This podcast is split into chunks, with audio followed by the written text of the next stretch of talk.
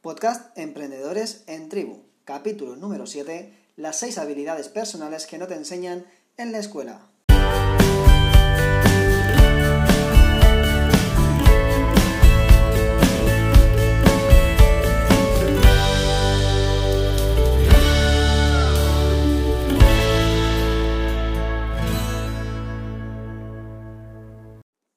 Emprendedor, emprendedora, soy Alberto Pujol y te doy la bienvenida al canal Emprendedores en Tribu, el podcast para los emprendedores que quieren crecer en comunidad. En este podcast vas a encontrar ideas, estrategias, recursos, mentalidad, reflexiones y un montón de temas relacionados con el mundo del emprendimiento con un toque de desarrollo personal que nunca viene mal.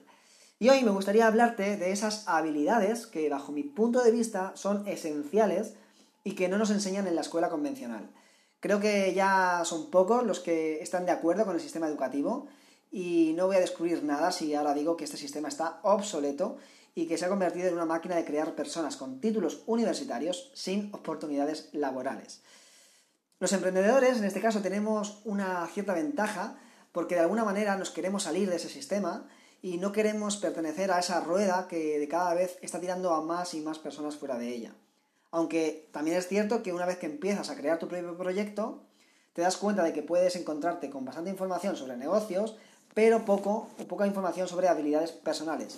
Algo que, como digo, es fundamental para poder hacer crecer un proyecto personal o profesional. Y son muchas las habilidades que, se pueden destacar, que se pueden aprender y que no nos enseñan en la escuela, eh, pero he querido, quedarme con seis concretas por aquello de no convertir el podcast en algo eterno. Eh, me he quedado con las seis que, bajo mi punto de vista, son pues, mm, esenciales, fundamentales o, principales. La primera habilidad que, necesitamos aprender es la gestión emocional. Y la emoción que más se dispara en un emprendedor es el miedo, por lo que podríamos definirlo o reducirlo a decir que deberíamos aprender a gestionar el miedo, a gestionar nuestro miedo. Eh, seguimos siendo el mismo ser humano de hace más de 70.000 años, pero viviendo en un sistema actual. En la época antigua del cazador-recolector, cuando el Homo sapiens empezaba a adueñarse del mundo, sentir miedo te salvaba la vida.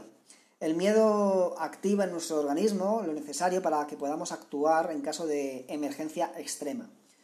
Eh, cuando sentimos miedo, actuamos de tres modos distintos. O huimos, o atacamos, o nos paralizamos.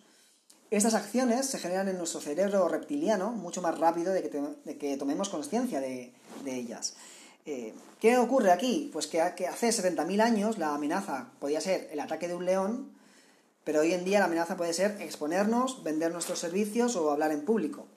La amenaza es muy distinta, pero el miedo sigue siendo el mismo la sensación sigue siendo la misma. Eh, lo que se activa en nuestro organismo sigue siendo lo mismo, porque nuestro cuerpo no sabe diferenciar de un león a hablar en público. Para nuestro cuerpo la emoción es la misma, ¿no? Es el miedo. Cuando creamos un negocio nos enfrentamos a situaciones que nos asustan y eso no es para nada malo. Simplemente es una alerta. Y hay que saber gestionar estos momentos y saber contextualizarlo, porque el miedo puede servirnos de gran ayuda si conseguimos que no nos paralice si conseguimos utilizarlos como una alarma, como una palanca que activa nuestro cuerpo, que, no nos permite relajarnos y que además, como decía antes, nuestro organismo activa una serie de acciones que nos convierte en superhumanos. Nuestro corazón bombea más rápido para darnos más oxígeno. Nuestras pupilas se dilatan para poder ver con mayor claridad. Y nuestros músculos también se tensan para aumentar nuestra potencia. Ten en cuenta todos estas super, esos superpoderes que, ocurren cuando se activa el miedo en nuestro cuerpo, porque la próxima vez que sientas ese miedo, quizá estés perdiendo una gran oportunidad de dar el gran ataque. La segunda habilidad es el autoconocimiento. Es sorprendente eh, pensar que nos pasamos la vida con nosotros mismos y aún no nos conocemos en profundidad. Eh, dedicamos muy, muy poco tiempo al autoconocimiento y a la conexión interior, ¿no? Y cuando prácticamente todas las respuestas de nuestras dudas están precisamente ahí en nuestro interior. Una herramienta que me sirvió mucho hace algunos años para entenderme mejor fue el Enneagrama. De hecho, escribí un libro que se llama Enneagrama con el método CITE, que te invito a leer eh, si te interesa el mundo del autoconocimiento. Lo puedes encontrar en Amazon e incluye un, test de personalidad. Eh, y bueno, pues una de las cosas que hablo en el libro es sobre los patrones de conducta. Eh, somos seres de conductas, de hábitos. Es muy difícil salir de un patrón que ya hemos adquirido desde que somos pequeños. No nos damos cuenta porque actuamos en función de nuestra visión en la vida. Nos enfocamos en el mapa y no nos enfocamos en el territorio. Damos por hecho que lo que vemos es la única verdad, cuando la realidad es que nos perdemos un montón de detalles por el camino. Es decir, que no veamos el color ultravioleta no significa que no exista el color ultravioleta. O que veamos el color rojo no significa que un daltónico vea el mismo tono de rojo. ¿no? Cada persona es única. Por tanto, cada realidad también lo es. El resultado es que cada uno tenemos un patrón de conducta que nos ayuda o nos perjudica en nuestras acciones. Y tomar conciencia de cuáles son aquellos patrones, nuestros patrones de conducta, y entender que nuestra forma de ver el mundo no es la única posible ni la mejor, nos abre nuevos campos, nuevas oportunidades y, en definitiva, mejorar nuestras habilidades y herramientas internas. Y piénsalo por un momento. ¿Tienes algo más poderoso que tus habilidades y tus herramientas internas? Seguramente no. Con esto vamos con la tercera habilidad, que es entender la bioquímica humana. Y lo voy a intentar explicar eh, de una forma muy sencilla, ya verás. El, ser humano eh, somos química pura, estamos compuestos por elementos químicos que produce nuestro propio cuerpo. A esto se le llama bioquímica. Esta bioquímica se ve alterada por nuestros pensamientos, por nuestro entorno, por nuestra alimentación, por nuestros hábitos, por nuestras emociones. Por ejemplo, si pensamos qué capacidad tiene para actuar una persona que está bajo los efectos del alcohol o de las drogas, seguramente tenemos claro que tiene poca o ninguna capacidad y es porque ha introducido elementos químicos en su cuerpo que neutralizan el funcionamiento para que esté todo activado y funcione de la forma eh, pues correcta. De todo esto estamos de acuerdo, pero no le damos la importancia, sin embargo, a dormir poco, a alimentarnos mal o a tomar pensamientos eh, que nos... bueno, tener pensamientos negativos. Todas estas acciones eh, también alteran nuestra química y también neutralizan en la misma manera nuestro propio funcionamiento. Pensamos en la droga como algo destructivo y nos olvidamos de que nuestros pensamientos negativos, aún sin drogarnos, pueden ser aún más destructivos. Eh, la dopamina es un neurotransmisor, es decir, es un mensajero químico. Nuestro cerebro recibe la señal de la dopamina como un mensaje como que todo está bien.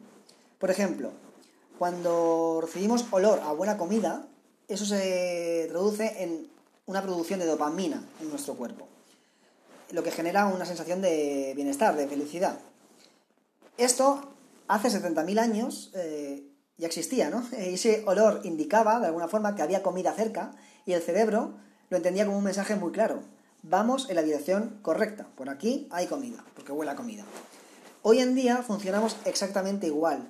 Necesitamos dopamina, necesitamos saber que vamos en la dirección correcta.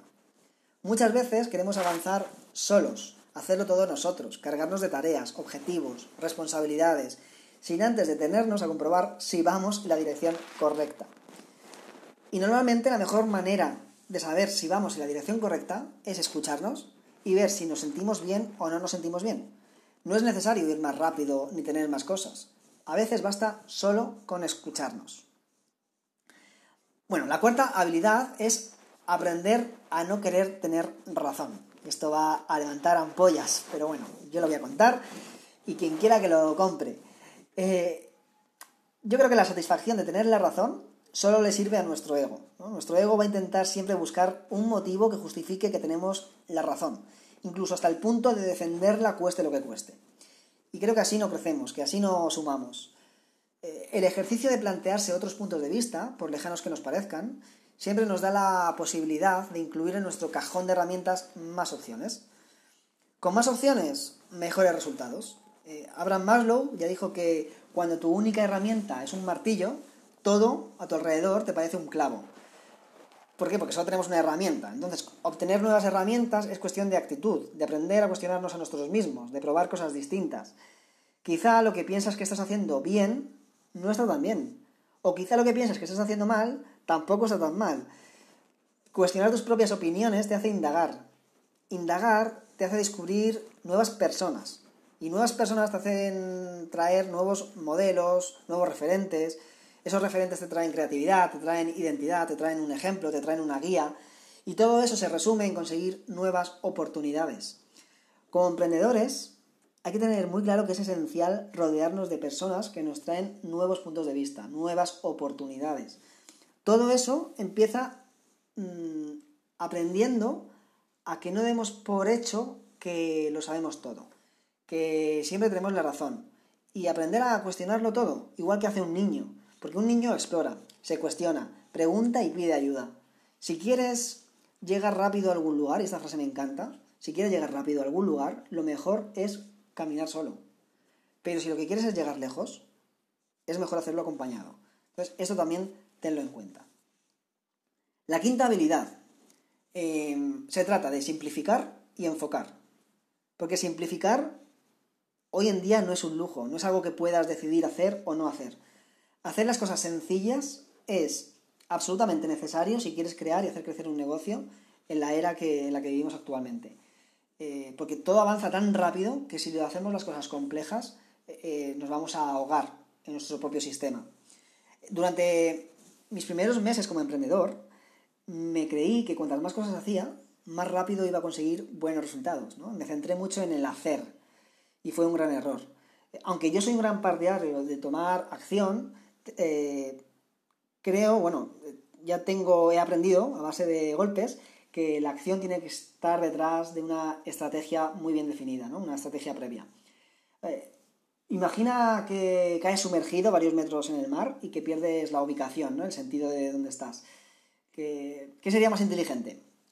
¿Nadar sin parar, aun sin saber si te estás dirigiendo hacia la superficie o hacia el fondo? ¿O esperar sin hacer nada, aguantar la respiración y como flotamos, el mar nos devolverá pronto a la superficie? Pues muchas veces el no hacer nada o el hacer o el tomar la, el, el, estar en pausa no es no hacer nada, es hacer algo, es saber tomar pausa, que eso no es fácil, ¿no? En el mundo en el que vivimos, que, que recibimos tanta, tanta información. A veces es mejor hacer menos cosas y hacerlas muy bien. Y como digo, hoy en día recibimos demasiada información. Información que no nos sirve, información que nos satura, que nos agobia, que incluso nos hace sentir que sabemos de cada vez menos. Estamos infoxicados, ¿no? Esta palabra que, que se escucha tanto. Mucha, mucha información y que no nos sirve para nada. Todo lo contrario, nos aleja. Y lo que necesitamos realmente es claridad, es estrategia, es, es foco. Menos es más. El exceso de información nos hace dispersarnos. Que si redes sociales, que si marca personal, que si SEO, que si Google, que si Facebook, es una locura. Siempre sale una nueva técnica que, que creemos que será la definitiva para que nuestro negocio prospere. Y no es así, no pierdas el tiempo enfócate en algo que siempre va a servirte. Y ese algo eres tú. La pregunta que debes hacerte es, ¿en qué parte de tu negocio eh, eres un absoluto genio? ¿Qué se, te da exactamente o absolutamente bien en tu negocio? Y ahí es donde debes enfocarte. El resto, delégalo en profesionales. Si no haces eso, te vas a ahogar, ¿no? Eh, vas a tener el síndrome del hombre o mujer orquesta que toca todos los instrumentos y sale un, pues, todo lo contrario a una melodía. Eh, mira, voy a contarte, eh, ya sabes que me gusta contar algunas historias, eh, voy a contarte la historia de Jiro Ono. durante más de 50 años, Jiro Ono fue un chef de, bueno, es un chef de sushi japonés. durante más de 50 años estuvo trabajando para crear un, un sushi perfecto. en su carta, que solo está compuesta por menos de 20 tipos de sushi, eh, no hay nada de tempura, no hay nada de maquis exóticos ni, nada por el estilo. Y en la era en la que vivimos actualmente, en la que está muy de moda pues, el tema del sushi, cualquier persona diría que eso va a ser un fracaso, ¿no? Que si no mete tempura y no mete maquis, pues al final no, no va a tener mucho éxito. Sin embargo, Jiro Ono es considerado uno de los mejores chefs del mundo del sushi y tiene tres estrellas Michelin. Eh, ¿Qué quiere decir con esto? Pues que no puedes llegar a la cima sin un enfoque muy estrecho, sin, es decir, enfocarte en algo muy bueno, enfocarte en menos, pero enfocarte muy bien. No es necesario escoger 10 cosas a la vez para que implementes en tu negocio ahora mismo. Basta con que te enfoques en una, que la apliques, que la midas y que la mejores. Solo en una. Hasta que no la tengas bien cubierta, no pases a la siguiente eh, etapa. Porque entonces vas a hacer muchas cosas a la vez, te vas a dispersar y no vas a hacer ninguna correctamente. Bueno, como último, la sexta habilidad es conocer el concepto coste de oportunidad. Como emprendedores que somos, como somos máquinas de detectar oportunidades y también de desaprovecharlas. El éxito, si, habría que hablar de qué es el éxito, pero bueno, lo que entendemos por éxito, cada uno lo que entienda por éxito, eh, lo alcanzan aquellos que están en el sitio y en el momento correctos, ¿no? Y que se atreven a dar un paso más allá, que se atreven. El coste de la oportunidad es aquello que perdemos por no saber leer o aprovechar las oportunidades que se nos presentan. Y esto mayormente ocurre o por miedo o por desconfianza.